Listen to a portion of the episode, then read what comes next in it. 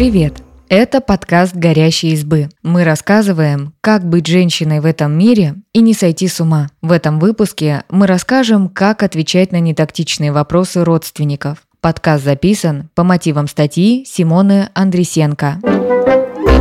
Прежде чем мы начнем, хотим попросить вас об услуге. Если вы слушаете подкаст с техники Apple, пожалуйста, поставьте нам оценку и напишите отзыв в приложении Apple Podcasts. Это поможет нам развиваться и выпускать интересные подкасты дальше. Мы будем очень вам благодарны. А теперь поехали!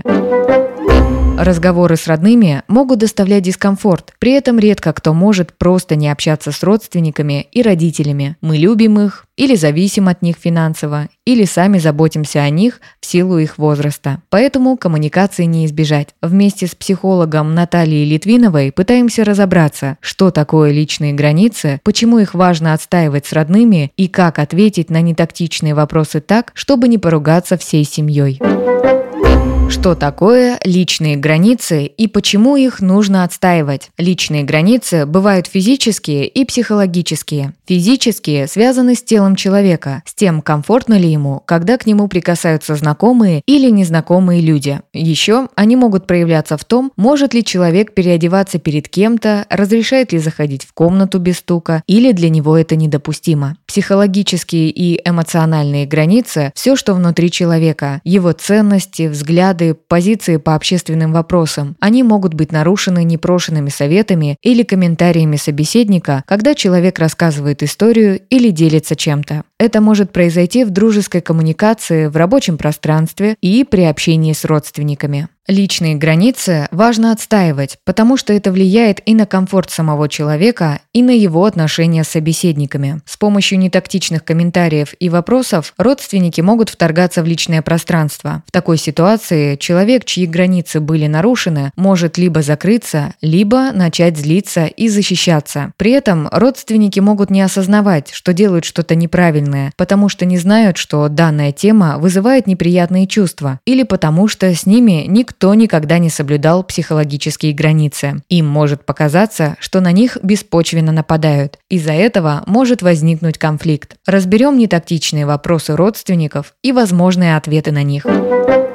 А жених у тебя есть? Жениться не собираешься? Родственники или родители могут интересоваться личной жизнью. Подобные нетактичные вопросы могут злить, если парень или девушка вообще не хочет вступать в отношения или брак, или расстраивать, если человек хотел бы, но просто пока не встретил достойного кандидата. Совет психолога Натальи Литвиновой такой ситуации все зависит от отношения с родителями и родными. Если подобные вопросы возникают впервые, то можно пошутить и закрыть тему, которую не хочется обсуждать. Если личные вопросы возникают регулярно, то стоит понять, что за ними скрывается определенное волнение старшего поколения, выраженное не самым приятным образом. Можно попробовать объяснить родным, что их чувства понятны. Я понимаю, что тебе это очень важно. Ты волнуешься за меня, ты беспокоишься о моем благополучии. А затем напомнить, что вы отдельная взрослая личность и такие вопросы решаете самостоятельно. Но это моя жизнь. Я сообщу тебе, когда буду готов про это говорить. Также можно обозначить свои чувства, если эта тема вызывает болезненные ощущения. Когда ты спрашиваешь про мою личную жизнь, мне становится неприятно, грустно, больно, поэтому давай не будем об этом говорить. Люди не всегда задумываются над тем, как их вопросы заставляют чувствовать себя собеседника. Или же человек может задавать шаблонные вопросы, не задумываясь, насколько они личные и корректные. Тогда обозначение состояния может помочь избежать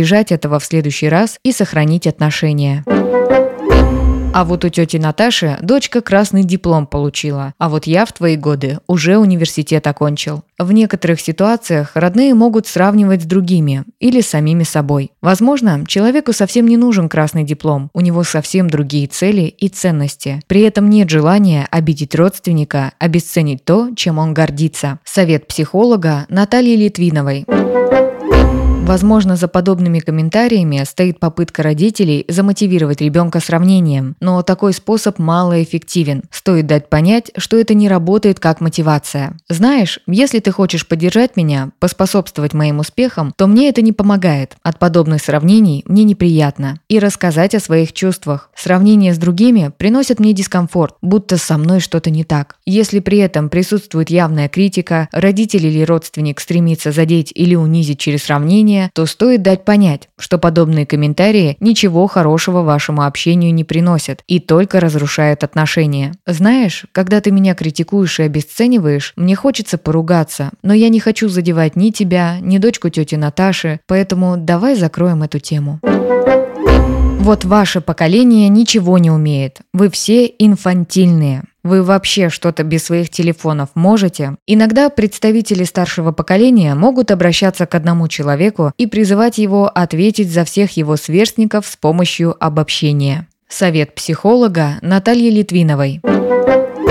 Подобное обобщение выглядит как манипуляция и провокация. Очевидно, что если бы родственник хотел что-то узнать о поколении, он бы иначе ставил свой вопрос. В нем бы не присутствовала такая критика. Даже если в этом выражается тревога за молодежь, то это довольно негативное высказывание. Попытка доказать, что младшее поколение лучше, продвинутее – тупиковый путь, который приведет к конфликту. Стоит сразу сказать «я не равен всему поколению, не могу отвечать за всех, все разные, я несу ответственность только только за себя. Или «я не знаю, кто еще чем занимается, но, на мой взгляд, моя деятельность современная и интересная». Можно попытаться объяснить, что мир меняется, в него приходит много нового, полезного и важного. Также можно предложить подробнее рассказать именно о себе. Если ты не совсем понимаешь, что я делаю, я могу тебе рассказать или показать.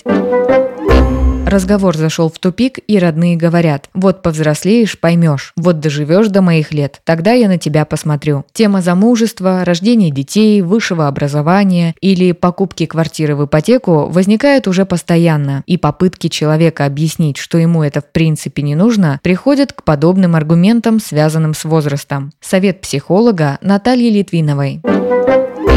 Если подобная ситуация возникает постоянно, то есть смысл себя защитить. Стоит избегать таких тем, а если вопросы все же появляются, то научиться выходить из потенциально конфликтной ситуации. Вместо ответа на нетактичный вопрос можно сказать «Ой, а я тут вспомнил историю» или переключать внимание на внешние обстоятельства, то есть пытаться максимально четко прочертить границу. В такой ситуации уже бесполезно рассказывать о своих чувствах, стоит действиями показать, что эта тема закрыта открыто для обсуждения. Апелляция к возрасту – обесценивание опыта собеседника. Но доказывать, что количество прожитых лет не показатель, тоже не стоит. Лучше просто уходить от такого рода контактов. Иногда в прямом смысле уходить. Например, выйти из комнаты на кухню, чтобы поставить чайник, закрыть окно или ответить на звонок. При общении с родственниками можно использовать различные стратегии поведения, которые помогут избежать ссоры. Имеет смысл иногда пошутить в ответ. Иногда стоит проигнорировать нетактичный вопрос, сказав о чем-то другом. Иногда